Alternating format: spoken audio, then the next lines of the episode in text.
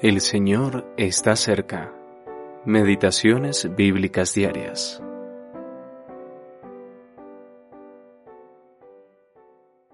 Mardoqueo les había declarado que era judío, y vio a Amán que Mardoqueo ni se arrodillaba ni se humillaba delante de él, y se llenó de ira.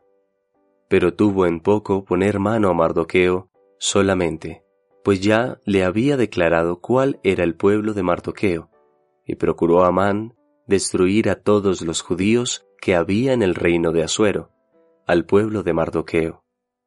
Esther capítulo 3 versículos 4 al 6. Después de la cautividad en Babilonia. Decimocuarta parte. Planes para un genocidio. En el libro de Esther no se menciona nada negativo acerca de Mardoqueo.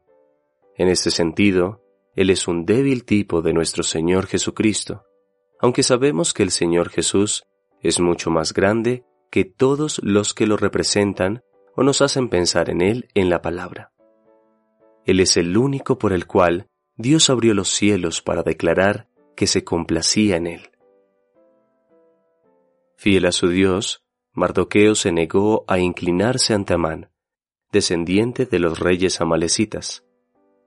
Cuando se le retó a postrarse y se le preguntó por qué no lo hacía, Mardoqueo dijo que era porque era judío.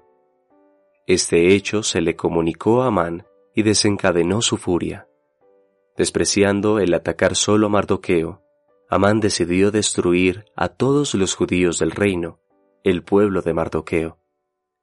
Tras echar suertes para determinar qué día llevar a cabo su malvado plan, Amán le ofreció al rey una enorme suma de dinero para garantizar la autorización de este genocidio.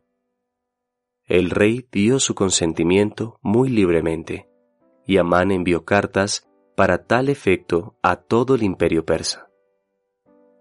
Como nos muestra Apocalipsis capítulo 12, en lenguaje simbólico, la implacabilidad de Satanás contra los judíos proviene del hecho de que son el pueblo de nuestro Señor Jesús, el supremo objeto de su odio.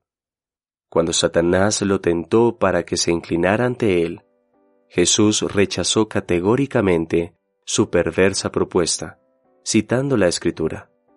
Los judíos, el pueblo terrenal de Jesús, ha sido frecuentemente el blanco del odio asesino del diablo. La historia está repleta de intentos de Satanás por exterminar a este pueblo, pero Dios los ha desbaratado todos. Eugene P.